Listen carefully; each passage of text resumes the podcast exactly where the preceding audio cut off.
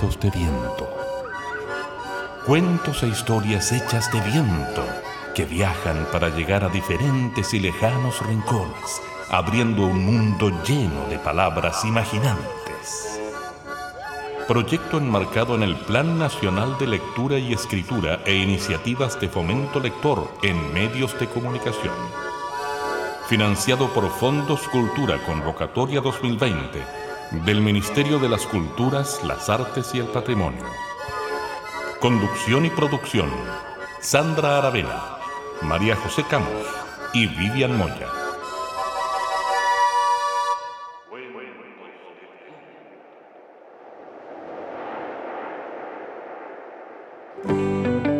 Con tres chanchitos se construyen unas casas, el chico construye una de paja, el mediano una de madera y, el otro una de ladrillo. Después viene el lobo y, y después sopla la casa de paja, se desarma y van a la otra. Se desarma y la de ladrillo firme. Cuando el lobo entra a la chimenea y se quema porque enseñaron los fósforos y se quema la cola y sale volando.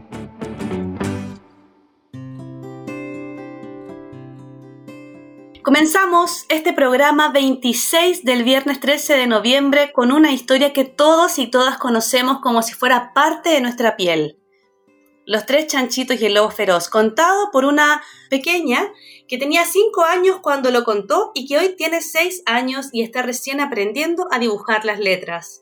Ella es Julieta Aravena Pizarro y desde Antofagasta nos llega esta contribución maravillosa con esta historia. Y no es casual que hayamos puesto esta historia al principio de este programa, porque la conversación a la que les queremos invitar hoy es sobre los antagonistas de las historias. A veces monstruosos, a veces animales feroces, ogros hediondos a pata, con mal aliento, brujas feas, niños con mocos. Generalmente son antagonistas de esas historias. Y me pregunto, ¿cómo podría existir una buena historia sin que un antagonista genere un buen conflicto y que ponga en verdadera tensión a los o las protagonistas? ¿Cómo podríamos tener una buena historia si no tenemos un antagonista que nos genere sensaciones desagradables a quienes leemos o escuchamos cuentos? Yo no sé si podría haber una gran, gran, gran historia sin este personaje. En los cuentos clásicos, bien lo sabemos, los antagonistas son símbolos, son arquetipos, son feos, feroces, incluso, no sé si les ha pasado, pero a veces son gigantes a los que les podemos sentir el aliento y el olor a cuerpo impregnado en décadas de no tocar una bañera o un jabón. Los antagonistas muestran el lado oscuro de las personas, de nosotras y de nosotros. ¿Sí?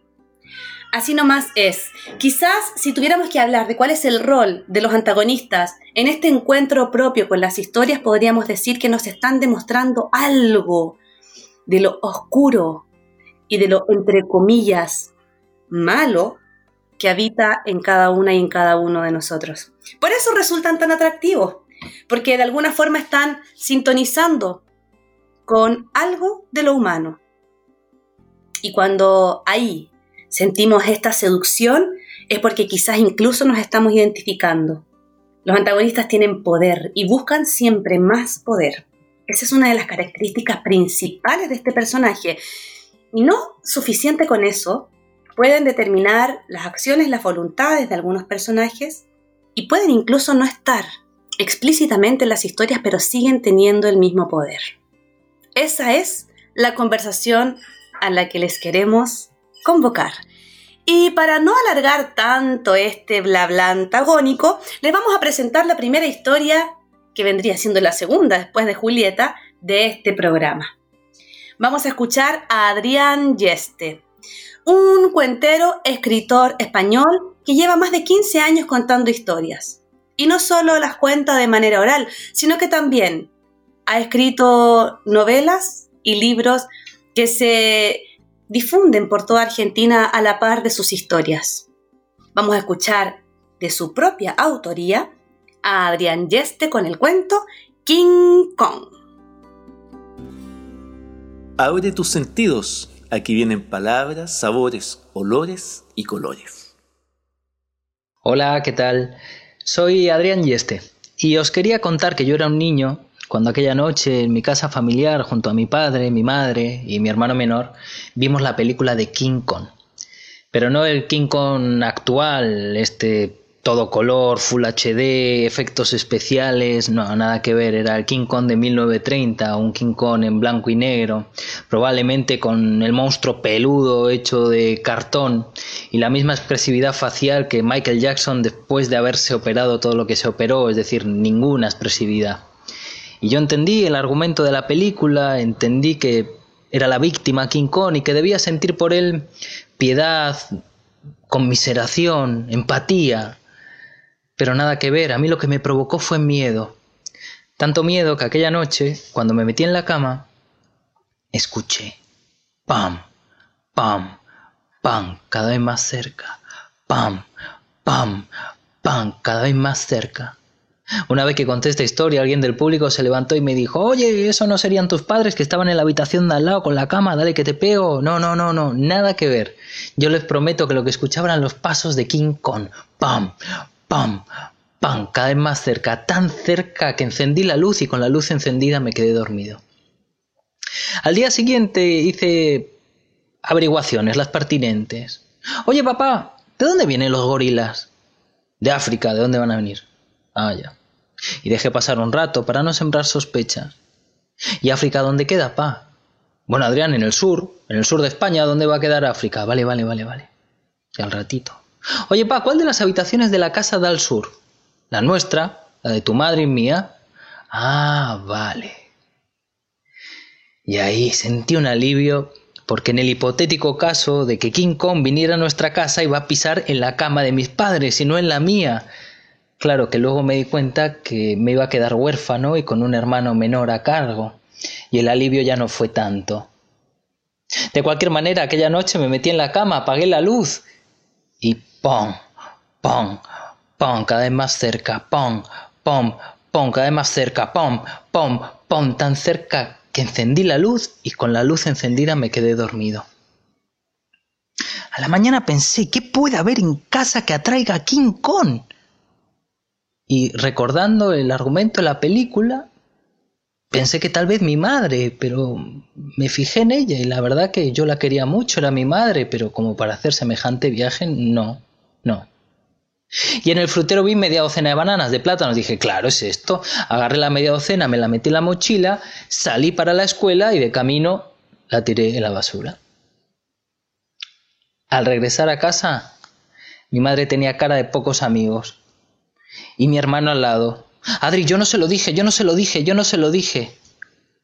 Bueno, que por culpa de la media docena de bananas y por culpa de mi hermano me comí un castigo que en ese momento deseé que King contuviera la pata lo suficientemente grande como para pisar con el talón en la cama de mi madre y con el pulgar en la cama de mi hermano.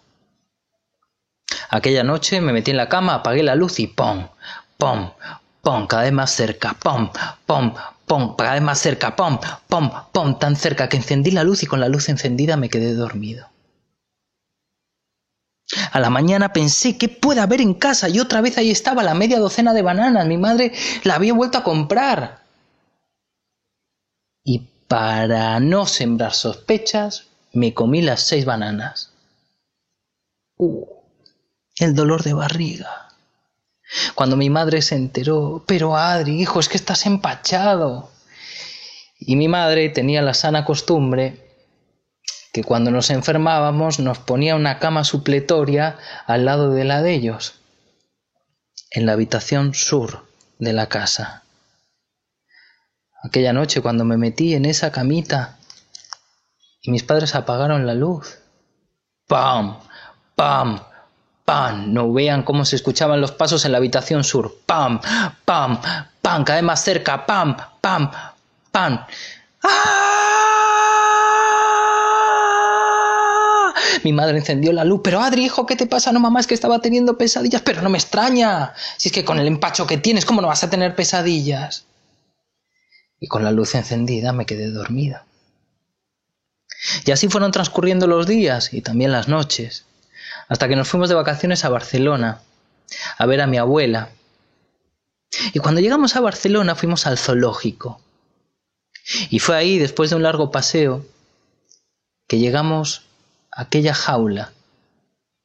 En realidad no era una jaula de barrote, sino que estaba detrás de una vidriera.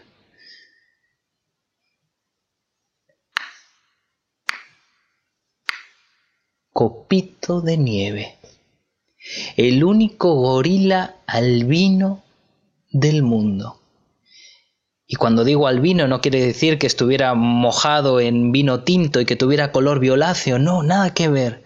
Albino era blanco, con los ojos celestes.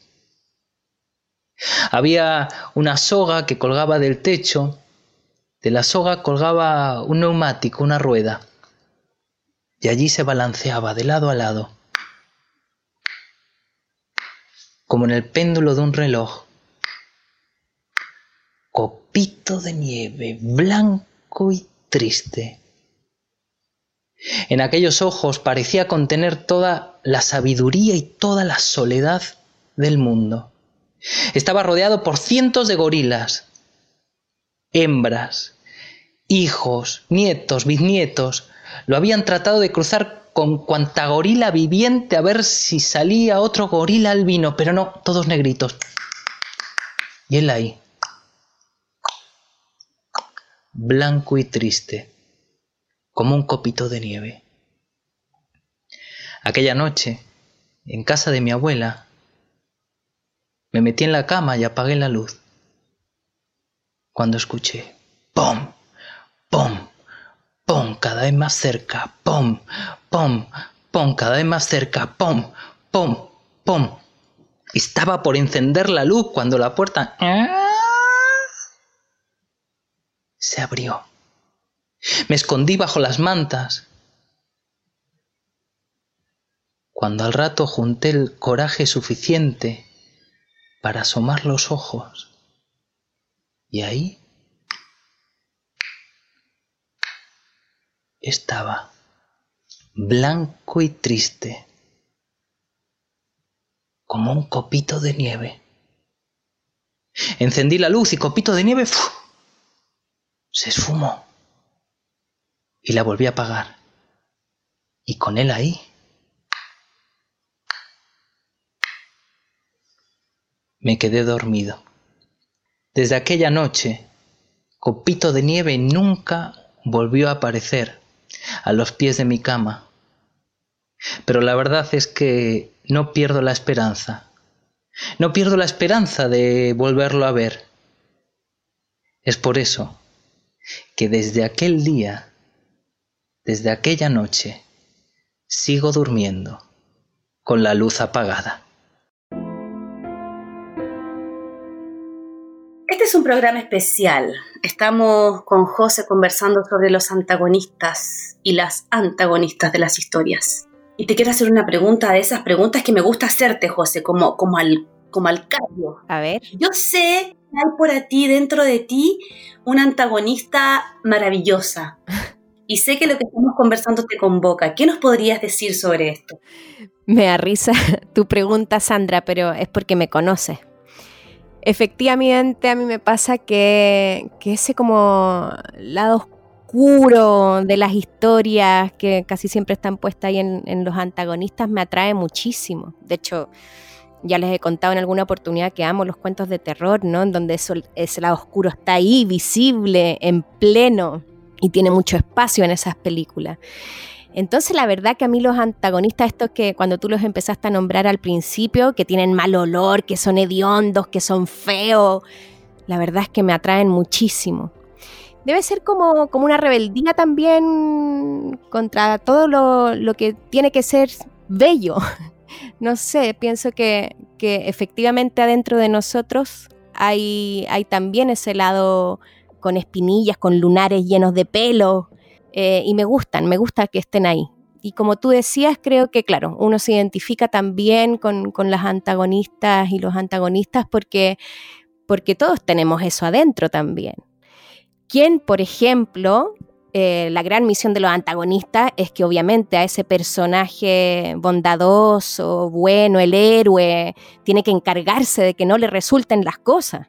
¿Y quién no ha sentido esas ganas alguna vez? Así como que a esa persona que le resulta todo en la vida, ojalá, pucha, le pase algo que, no le resulte todo tan bien.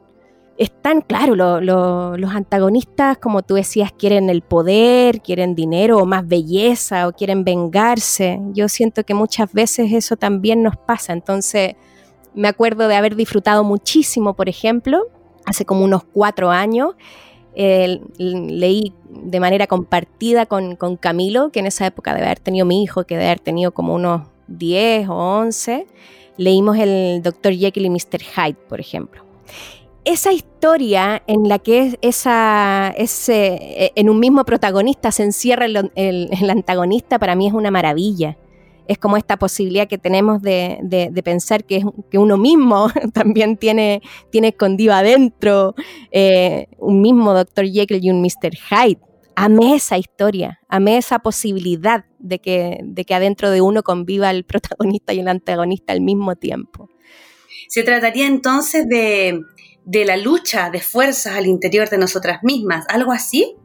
Algo así, porque, y además también son los que me imagino yo que, los héroes y los protagonistas aprenden mucho de los antagonistas. Yo me imagino que, no es lo mismo em, perseguir, no sé, salvar a la princesa o, de alguna manera ahí como, como, lograr, hasta incluso si uno piensa como en El Señor de los Anillos, esta gran aventura de los hobbits y de todos los que trataban de ahí de de estar en contra de Sauron, no sería lo mismo su aventura, su viaje, sus aprendizajes, su, puesta en común, colectiva, comunitaria para derrotar al malo sin el malo, ¿no? Por lo tanto, yo creo que, que los antagonistas o estos malvados ahí como Sauron, incluso el Señor de los Anillos, como querer destruir a toda la humanidad, eh, claro, no serían lo mismo. Entonces pienso que también hay, grandes aprendizajes ahí para los héroes o los protagonistas de los cuentos de que, de que a veces las cosas no son tan fáciles y que hay un gran caminito que hacer. Así que encuentro que entregan muchísimo las historias. Alucinante la conversación que estamos teniendo, realmente alucinante. Podríamos estar en esto horas. Pero para descansar los oídos de tanta reflexión profunda, les quiero invitar a escuchar una canción de una mujer chilena, Francisca Valenzuela. Vamos a escuchar la canción Los Poderosos.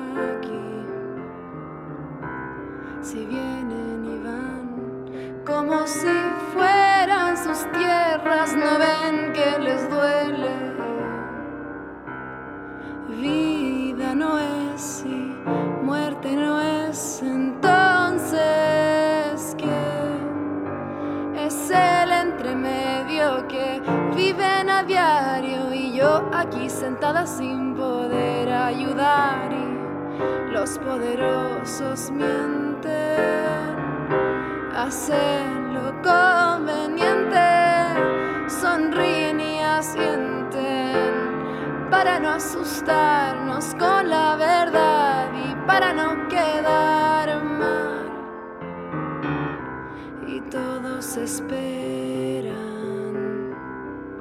mientras cuentan cuerpos como números vacíos, intentando encontrarle el sentido y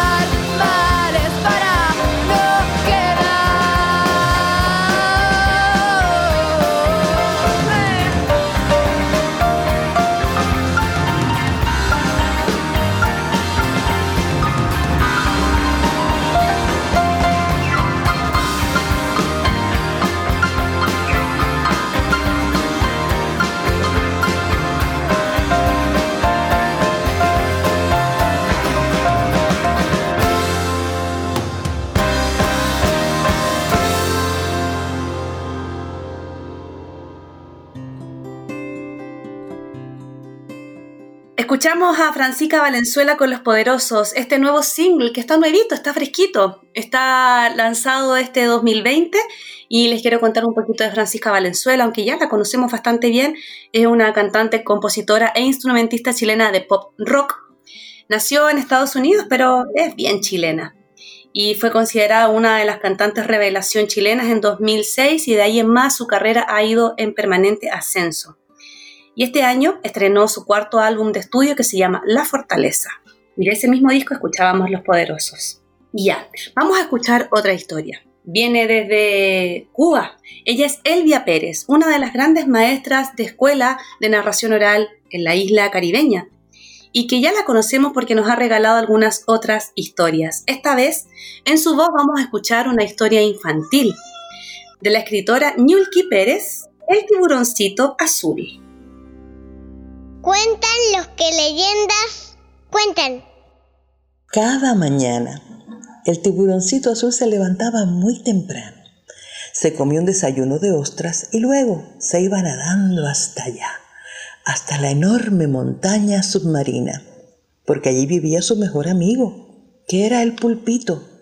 Pero la mañana de este día, cuando el tiburoncito azul llegó, para su sorpresa, su amigo el pulpito lo recibió con un chorro de tinta en la cara. ¡Eh! ¿Y por qué tú haces eso? preguntó el tiburoncito azul. A lo que el pulpito respondió. Porque dice mi mamá que tú eres mi enemigo natural. ¿Qué qué?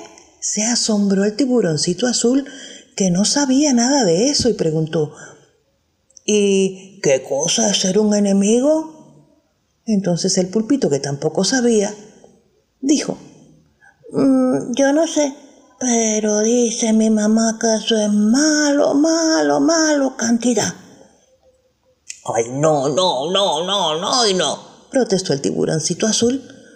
Si yo soy tu enemigo, tú tienes que ser mi enemigo también. Anda viejo, no seas malo.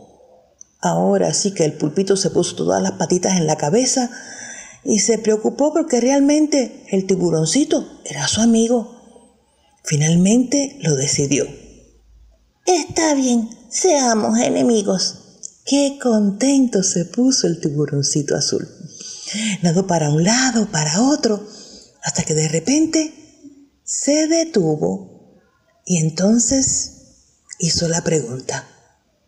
Ven acá, ¿y ¿a qué juegan los enemigos? ¿A qué juegan los enemigos? ¿Alguien sabe? Claro que no, porque los enemigos ni siquiera juegan. Pero el pulpito, que no sabía nada de esto, solo que su mamá le dijo, enseguida contestó. Bueno, oh, eh, eh, los enemigos eh, yo creo que, juegan a la pelota, a, a los escondidos, a contarse cuentos, a cantar canciones. Y ahí los dos, el pulpito y el tiburoncito azul, se fueron juntos como cada mañana por todo el fondo del mar a jugar a todo, a los escondidos, a la pelota, a contar cuentos, a cantar canciones. Y ya en la tarde, cuando tuvieron que despedirse, el tiburoncito azul con una sonrisa enorme le dijo al pulpito, Oye, me gustó ser tu enemigo. A lo que el pulpito contestó.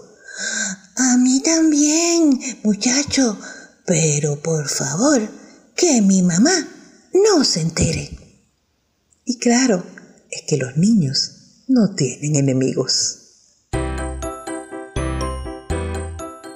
Y como este programa nos convoca desde lo más profundo de nuestra oscuridad, les queremos dejar un regalito que es como una yapa que no estaba pensado inicialmente para este programa, pero se los queremos regalar igual. En voz de María José Camus, esta mujer que ya conocemos bien y que tiene una travesura hermosa habitándole por dentro, nos va a regalar de Yapa el cuento Petit, el monstruo de Isol Micenta.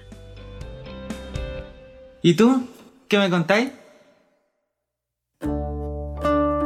Esta es la historia de un niño que se llama Petit es un niño tan bueno, Le encanta jugar todo el día con su perro. Petit es un niño malo que le tira el pelo a las niñas. Ay, Petit puede ser tan bueno, puede ser tan bueno con su abuelo Paco, le encanta darle besos y abrazos. Y puede ser malísimo con las palomas, tirándole piedras a los árboles. Su mamá a veces le pregunta, como sin saber qué, cómo entender, ¿cómo puede ser que un niño tan bueno a veces haga cosas tan malas? Petit no obviamente no sabe qué contestar. Es que es tan difícil tenerlo claro eso adentro de la cabeza. Porque, porque Petit es malo cuando cuenta mentiras. Pero es muy, muy bueno contando historias, inventando cuentos. Es malo, malo, malo para las matemáticas, ni siquiera cuánto es uno más uno. Pero es muy, muy bueno en lenguaje. Petit también cuida mucho sus juguetes. Y eso es bueno, es muy bueno. Pero es malo que no quiera prestarlos. Ay, bueno para nada, malo para todo. Petit necesita y quiere un poco de tranquilidad en sus pensamientos. Ay, ojalá le llegara un manual de instrucciones ahí que le aclare cada una de sus dudas. Porque hay cosas que lo intrigan mucho.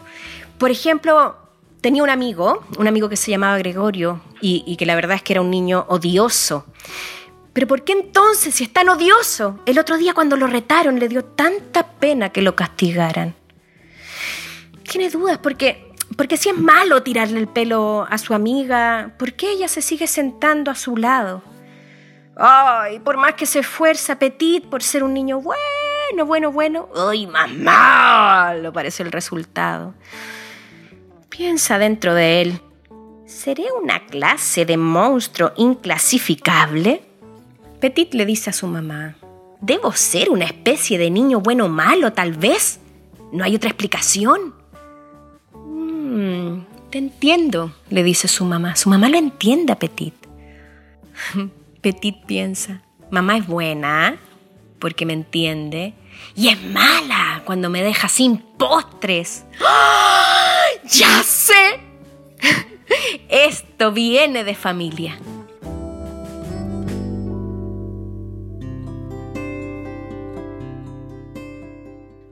Ay, gracias José por esa historia tan poderosa, tan monstruosa, pero en fin. Gracias José, gracias Elvia, gracias a Adrián Yeste y gracias a Julieta Aravena Pizarro por regalarnos estas historias del día de hoy. Nos vamos con el corazón llenito con tanta historia finalmente. Así que gracias, gracias, gracias también por tus reflexiones profundas y si te quedó alguna palabrita para despedirnos. Eh, agradecer ahí la escucha fiel que tenemos del programa y no solo decir que a mí igual los antagonistas me, dan miedo, ¿ah? Como que sí. hay algunos que dan mucho susto, así que es bueno que, que ganen ahí los héroes casi siempre en las historias. Aunque yo también creo que está bueno que de repente ganen los antagonistas, porque no todas las historias en la vida terminan felices, ¿no? Ah, es cierto, es cierto. Bueno, ese podría ser un bonito tema para un próximo capítulo. Uy, me gustaste. Nelson Golot, muchas gracias por la técnica y edición de este programa. Gracias a ustedes, amigos y amigas de Cuentos de Viento, por escucharnos, por estarnos, por imaginarnos y por convocarnos.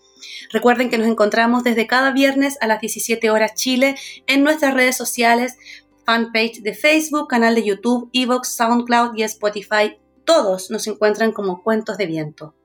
Muchas, muchas gracias. Y vamos a ver qué travesuras tienen nuestros antagonistas propios para esta semana. Nos encontramos y un abrazo.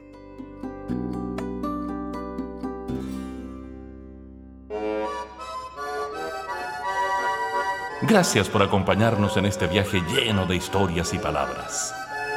Esperamos que los cuentos de viento encuentren las rutas precisas para poder llegar a ti y así abrir un mundo lleno de palabras mágicas e imaginantes. Juntémonos esta y todas las semanas en alguno de nuestros puntos de encuentro digitales. Cuentos de viento. Que cada historia se te quede adentro. Que cada historia te habite dentro.